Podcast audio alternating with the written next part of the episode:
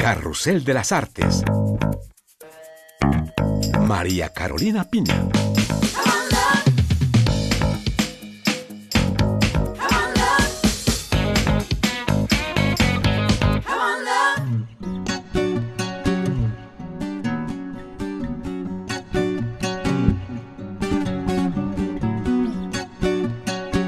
Gusto saludarles desde París. Tengo el agrado de presentarles nuestro programa Carrusel de las Artes desde el Palais Galliera de París, el Museo de la Moda de la capital francesa, que acoge en sus salas en este momento una exposición magnífica en torno a Frida Kahlo. Frida Kahlo más allá de las apariencias, una exposición que intenta explorar cómo Frida Kahlo construyó su imagen y cómo otros uh, creadores posteriores a ella se inspiraron en su figura. Y tenemos el agrado de estar en compañía de dos mujeres, de las responsables, dos de las responsables de esta exposición. Circe Enestrosa, la curadora mexicana de la muestra, y Miren Arsayus, la directora del Palais Galiera. Muchísimas gracias por estar con nosotros. Gracias a gracias. vosotros. Bueno, Circe, y cuéntenos, son muchos objetos que están en esta exposición, que han una parte ha venido desde México. Cuéntenos qué descubrimos de Frida Kahlo que no sepamos y que no hayamos visto hasta ahora.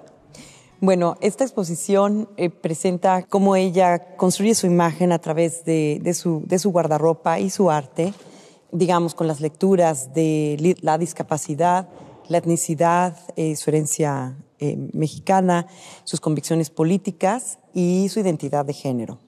Entonces, ¿qué descubrimos en esta exposición? A la Frida íntima. Descubrimos al artista, pero también a la mujer. Y ahora son ex, uh, objetos, unos 200 objetos que vienen de su casa, de la Casa Azul de Coyoacán, que han salido por primera vez de México. Estos objetos salieron por primera vez de la Casa Azul en el 2018 en una exposición que hicimos en una revisión que se hizo en el Victorian Albert Museum en, en Londres. Y después eh, yo quería llevar la exposición a los lugares en donde Frida vivió o pasó tiempo, que eran Nueva York, San Francisco y París. París es una sede muy importante porque es una de las sedes que reconoció a Frida como una artista femenina en la época y es un punto de transición muy importante para ella entre su primera exposición eh, individual en Nueva York y luego en París. Entonces París y Nueva York se convierten en las dos ciudades que la reconocen internacionalmente cuando ella estaba viva. Y ahora en esta exposición en París podemos ver los vestidos de Frida Kahlo, los objetos, collares, aretes, todo lo que ella utilizó para crear esa imagen colorida, revolucionaria incluso. Sí, exacto. Eh, para nosotras, bueno, ella siempre ha estado eh, muy adelantada a su tiempo. O sea, de hecho ella es relevante hoy porque eh, ella estaba lidiando con o, revisando estos temas de diversidad que, que hoy están eh, en tanto apogeo desde los años 20. Y también los temas que pintaba, eh, se pintaba con los corsets descubiertos, hablaba de, de sus diferencias eh, corporales, de sus experiencias femeninas, del cuerpo humano, de su experiencia femenina eh, a través de, abortos, de, se pinta sus autorretratos portando sus, sus, vestidos de tehuana. Entonces, esta exposición reúne por primera vez eh, todos sus objetos personales, sí, pero también sus retratos y sus fotografías que nos dan una lectura más rica porque muestran cómo todos estos materiales contribuían a este proceso creativo de, de, de, lo que es hoy Frida Kahlo. Miren, Arsayus, estamos en el Museo de la Moda.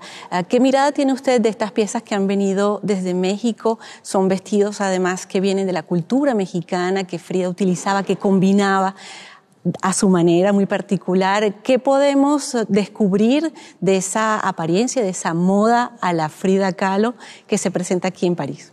Bueno, yo creo que una de las razones por las que el Palais Galliera aquí eh, pensamos que era muy importante y sobre todo muy relevante hacer esta exposición en nuestro museo en París era, bueno, por todo lo que, lo que ha dicho hasta ahora Circe, es decir, que en tanto que museo de moda, nos interesan todos aquellos relatos, aquellos proyectos, eh, aquellas exposiciones que pongan en el centro, en los que el vestido sea su eje principal y, a través de los que podamos contar eh, la importancia del vestido para nuestra propia identidad, para construirnos, para expresarnos, para mostrarnos, hasta qué punto es central en nuestra vida. Frida Kahlo ilustra, mejor que nadie iba a decir, porque hay una tal concentración de, de cuestiones eh, a través de Frida que podemos abordar a través del caso concreto de Frida que nos parece absolutamente fundamental. Otros museos internacionales no han querido eh, quizá profundizar en esta cuestión porque quizá les parecía menor, pero bueno, nosotros siendo un museo dedicado a la moda, pues nos ha parecido que no era en ningún caso menor, sino muy importante, eh, hasta qué punto ella inspira y sigue inspirando a la creación de moda contemporánea, que lo hace de formas muy diferentes. Hay una forma, pues vamos a decir, que se queda en la estética, ¿no? esta, esta estética que transmite tanta, pues eso, tanto, como dicen los franceses, tanta joie, ¿no? Felicidad. alegría, felicidad, como, sobre todo alegría de vivir, ¿no? Eh, que ahí es donde nos quedamos en, en, esa primera lectura estética, ¿no? Y esas flores, esas, bueno, pues que es, que es, es realmente una estética eh, muy fuerte y muy inspiradora. El papel que los corsés tienen en esa relación con su cuerpo, cómo el corsé se convierte en una segunda piel, cómo se convierte casi en una prenda y cómo se convierte también en una obra de arte, ¿no? pues hay, hay, creadores, por ejemplo, que están representados aquí porque hemos querido mostrar esta influencia también, como por ejemplo Alexander McQueen, en el que podemos ver, pues como dice Circe, un proceso creativo similar y una interpretación del corsé eh, similar a lo, que, a lo que hizo la propia Frida. Entonces es, es, es infinita Frida Kahlo. Tenemos que recordar que Frida Kahlo sufrió polio muy pequeñita, a los seis años, y luego un gran accidente que casi fue fatal, que le fracturó la columna vertebral en varios lugares. Ella necesitaba usar corset o aparatos ortopédicos y esos aparatos ortopédicos los podemos ver aquí en la exposición de París. Incluso yesos que ella misma pintó y eso es algo muy emotivo de ver. Estas son unas piezas realmente muy conmovedoras, pero al mismo tiempo representan este acto de, rebeldía, porque ella pintaba, necesitaba estos corsets como soporte médico pero también los interviene, los pinta, convirtiéndolos en, en, eh, sí, en obras de arte, como nos explicaba Miren, y de alguna forma como blusas, por ejemplo, porque si ella se quería quitar su blusa y estar por su casa, pues ya estaba decorado el, el yeso, entonces fungía también como, este acercamiento también es muy, muy interesante, es, es muy avant digamos.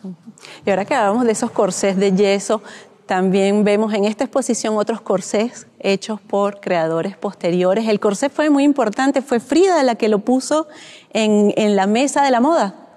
Bueno, la verdad es que yo creo que hay una determinada interpretación del corsé que, que debemos a Frida, ¿no? porque es verdad que el corsé pues, es, ha caracterizado la moda eh, pues sobre todo desde el siglo XVII, vamos a decir, en la moda occidental desde el siglo XVII, y eso pues se ha convertido a lo largo de la historia pues en, una continua, vamos a decir, fuente de inspiración, de reinterpretación, además ha tenido muchas significaciones diferentes, se, ha, se, ha, eh, se, identifica con la sensualidad, con el erotismo, pero también se identifica desde, desde la perspectiva feminista como algo que oprime, ¿no? como algo que nos ha oprimido durante, durante muchos años pero yo creo que lo que, lo que Frida hace con estos corsés, esa interpretación que Frida hace, esa relación que ella tiene con sus corsés, que es lo que, lo que estaba hablando Circe ahora, esa, esa, vamos a decir, porque a la vez es un, es un objeto, es decir, que la constriñe, porque le recuerda la fragilidad de su cuerpo y su dolor, a la vez es una herramienta fundamental para que ella pueda soportar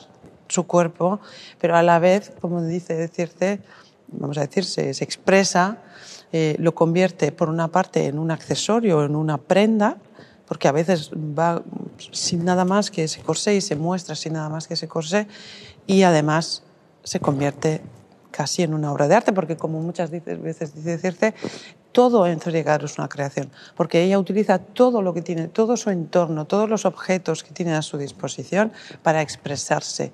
Entonces ella misma se crea a sí misma, ella misma es, forma parte de su obra, ¿no? Esta, Miren una palabra sobre esta sala en la que nos encontramos, que es la segunda parte de la exposición dedicada a esos creadores del siglo XX que se inspiraron en Frida Kahlo.